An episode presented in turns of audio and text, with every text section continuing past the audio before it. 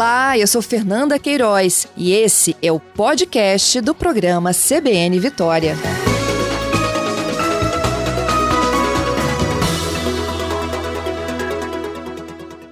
Secretário, bom dia. Bom dia, Fernanda, tudo bem? Bem, obrigada pela sua gentileza. Secretário, o que pode ser feito aí para conter a chegada de pessoas que pensam né, que estão de férias, né? Exatamente. É, nós vamos intensificar nossas ações nas praias, nas, nas barreiras que tem no município. Né? A gente vai intensificar isso de forma educativa para que as pessoas, é, ao serem abordadas nos pontos, elas informem para nossos agentes é, de onde estão vindo, se estão indo para casa própria, para algum local específico, a gente poder ter um controle mínimo de quem está entrando no nosso município. E nessa abordagem, inclusive, a gente até é, pergunta se tem alguém já com algum sintoma porque caso aconteça algum imprevisto, já trata essa pessoa de imediato, encaminhando ela para a UPA do município. Uhum. Mas como é que se dá esse, esse controle? Assim, é confiar mesmo no que a pessoa vai dizer, é isso? Ou vocês vão Exato. fazer aferição, por exemplo, de temperatura? Não, a gente não tem esse controle. Vai ser mesmo uma questão orientativa. Aquele que se manifestar e responder da forma é, mais coerente, né? A gente acredita que as pessoas sejam sinceras. Então, aquele que informar que está com algum sintoma, até para a saúde dele próprio, a gente encaminha ele para a UPA para poder fazer o atendimento da sua saúde com maior urgência. Uhum. Quem tem casa na cidade pode entrar? Sim, não está proibida a entrada de veículos particulares.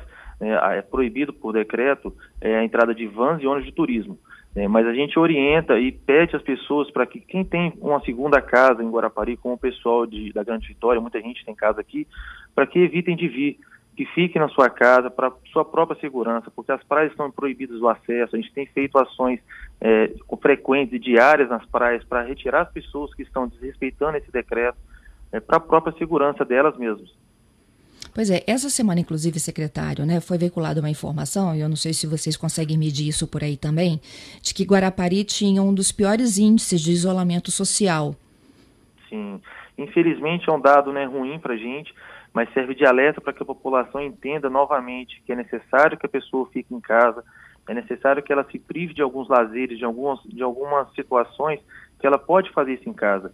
É, novamente, reforçando, não é o momento de lazer no município.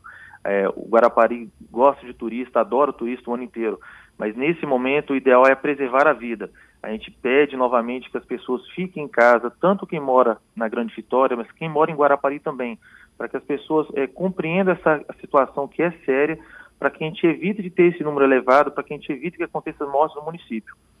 Uhum. É, as pessoas que estão em Guarapari, né? O que, que abre efetivamente aí na cidade? Vocês estão com o quê? Supermercados, gêneros alimentícios funcionando?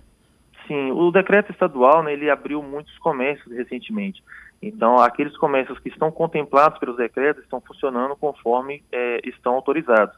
Os demais comércios, a fiscalização está é, tempo integral nas ruas para poder fazer a, o decreto ter peso.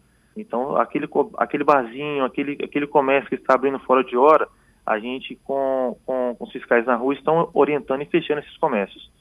Tá, então, há essa fiscalização para fechada? Sim, sim, diariamente. Desde o início da, dessa pandemia, nossa equipe de fiscais, nossos agentes estão na rua diariamente, o dia inteiro, para fazer essas abordagens. Uhum. E nas praias, secretário, como é que é a abordagem? Então, a abordagem que a gente tem feito é uma abordagem educativa, é, desde o início. E a gente é, pede que as pessoas compreendam isso. A gente sabe que a pessoa precisa fazer uma caminhada, precisa de pegar um sol, é, já tem um costume de fazer isso, inclusive. Mas que essa atividade, que ela seja feita na quadra da sua casa, e não na praia. Porque na praia, infelizmente, ela acaba é, atraindo outras pessoas. Então, tem muita gente que está no seu apartamento, na sua casa, respeitando esse, esse decreto, essa solicitação, né, por bem, bem dela mesmo, mas acaba que outras que não respeitam é, induzam mais pessoas a irem para a praia. Então, a gente pede que as pessoas, essa caminhada, esse exercício que é necessário fazer, a gente sabe disso né, perfeitamente bem, mas que esse exercício seja feito na quadra da sua casa, numa rua né, mais adiante, mas que não seja feito na praia, para evitar aglomeração, para evitar um, um possível risco de, de uma contaminação. É uma cidade, inclusive, que tem uma população de idosos muito grande, não é mesmo, secretário? Exatamente. A gente tem é uma, população, população que tem maior risco, inclusive. Que é o, que é o público-alvo, né? Que, infelizmente, é quem mais deveria ter esse cuidado maior. É, a gente é, não quer que esse número eleve, mas, infelizmente, como os dados estão acontecendo, é um risco muito grande de que esse dado se eleve muito.